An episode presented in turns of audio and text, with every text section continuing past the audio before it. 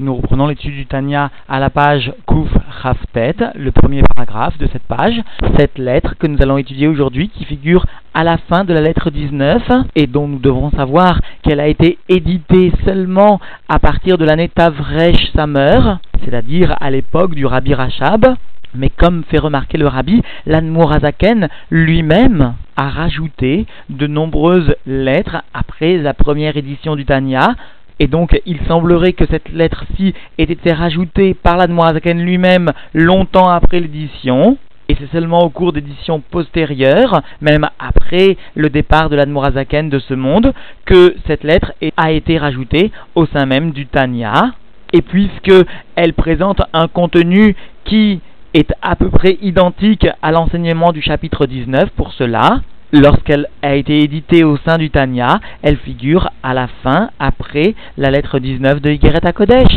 En l'occurrence, l'Admorazaken a étudié au cours du chapitre 19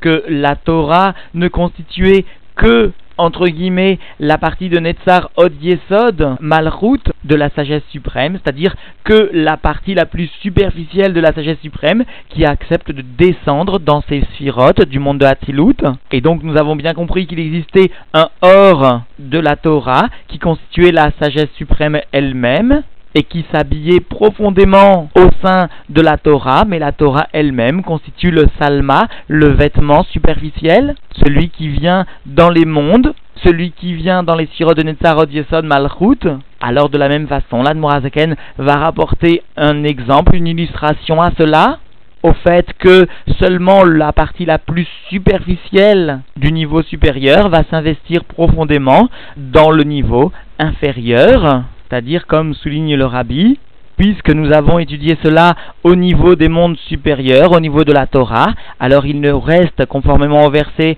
Mi Besari Eloka, il nous reste aussi à montrer que cela existe bien au niveau de l'homme. Et en l'occurrence, l'Anmurazaken va montrer cela, à savoir que seulement les niveaux les plus superficiels de Netzar Od Yesod Malchut d'un niveau supérieur vont s'investir et descendre dans le niveau inférieur. Nous reprenons donc l'étude dans les mots à la page Kufraftet. Aotiot, Aniglot, Lanou, En Bemaase, Dibour ou Marshava. Les lettres qui nous sont révélées sont dans l'action, la parole et la pensée. Des maasé parce que, en ce qui concerne l'action, c'est-à-dire en ce qui concerne les lettres du maasé qui s'expriment par l'écriture elle-même. Ent munat aotiot ashuri. Alors donc en ce qui concerne l'action, ce sont les formes des lettres telles qu'elles sont dans le manuscrit Ashuri, ce que nous traduisons en français par assyrien, et cela donc du Sefer Torah. Parce que l'Admorazaken a déjà expliqué dans le Sharaïchud Vaimuna que chaque lettre du Sefer Torah correspond bien à une amshacha, une descente, un kohar, à une force et une vitalité particulière, particulière donc à la forme de cette lettre, est différente d'une autre lettre, et nous avions vu donc que la forme de la lettre venait définir le type de Hamshacha, c'est-à-dire la façon dont la vitalité va descendre et se dévoiler. La façon dont la lumière divine vient se dévoiler dans le monde. Veotiot Adibur Nirkakot Be'evel Vekol Amitralek Lechav Bet Halakim Shonim Zemize Betsuratan et les lettres de la parole qui sont gravées dans le souffle et dans la voix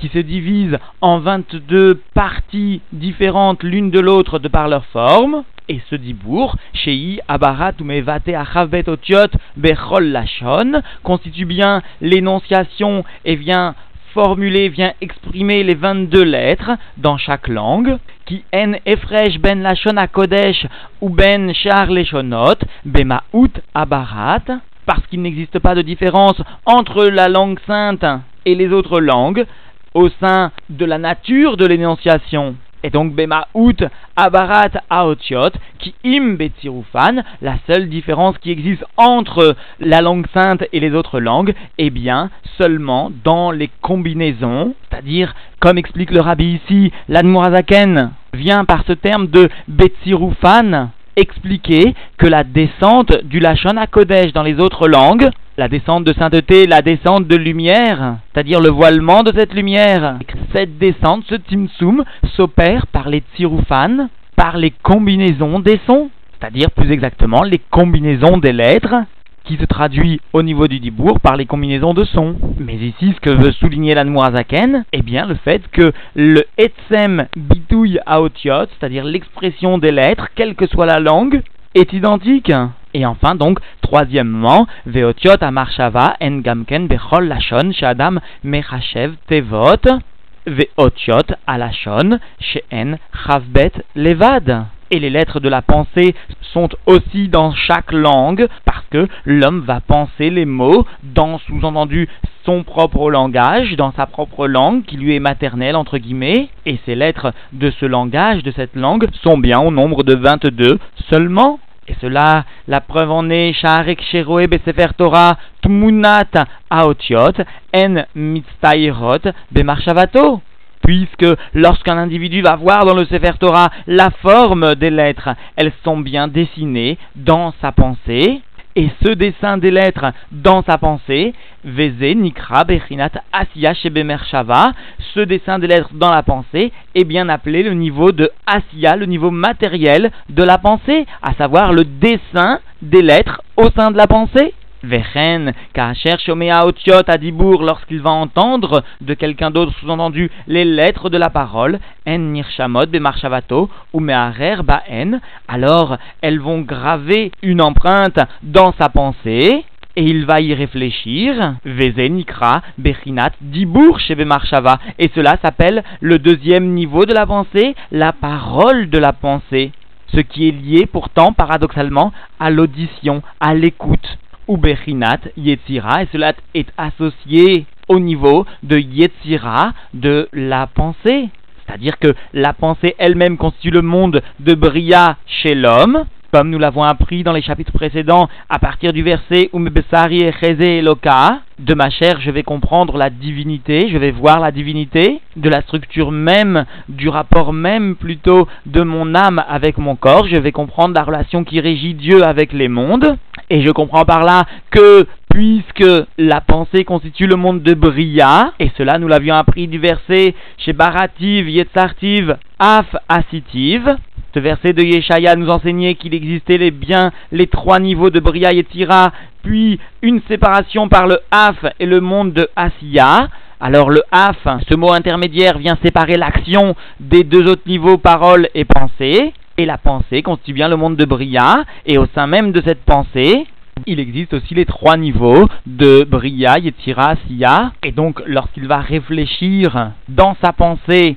à une parole, à une parole qui est énoncée. Cela constitue le monde de Yetzira, du monde de Bria. Et le père du rabbi vient faire remarquer que à propos du monde de Yetzira, à propos de ce qui constitue le Dibour, l'Anmurazaken a pris soin de marquer ou Bechinat avec un Vav devant le Bechinat. Alors qu'en ce qui concerne tant le monde de Asiya que le monde de Bria, l'Anmurazaken n'a marqué seulement que Bechinat sans le Vav. Et pourtant ici, le Vav n'était pas indispensable, et cela donc toujours à propos du monde de Yetzira, parce que l'Anmurazaken fait remarquer le père du rabbi, toujours comme d'ailleurs cela a été rappelé au cours du Shaharaïchud Vaimuna, toujours l'Anmurazaken prend soin d'allusionner le fait que dans le monde de Yetzira vient s'habiller le Zayirenpin, et le Zayirenpin, le Zo, constitue la lettre Vav du Shem Havayé, la descente, la Hamshacha, comme les Midot de Zahirenpin. Et puisque donc finalement ce Zahirenpin est allusionné par le Vav du Shem alors aussi l'Admorazaken, lorsqu'il parle du monde de Yetzira, essaye d'allusionner ceci, et ici en l'occurrence, il marque Uberinat avec un Vav en plus. Parce que ce Vav vient bien témoigner, comme son écriture le montre, de la Hamshacha, de la descente du haut vers le bas, qui reflète bien la finalité du monde de Yetzira.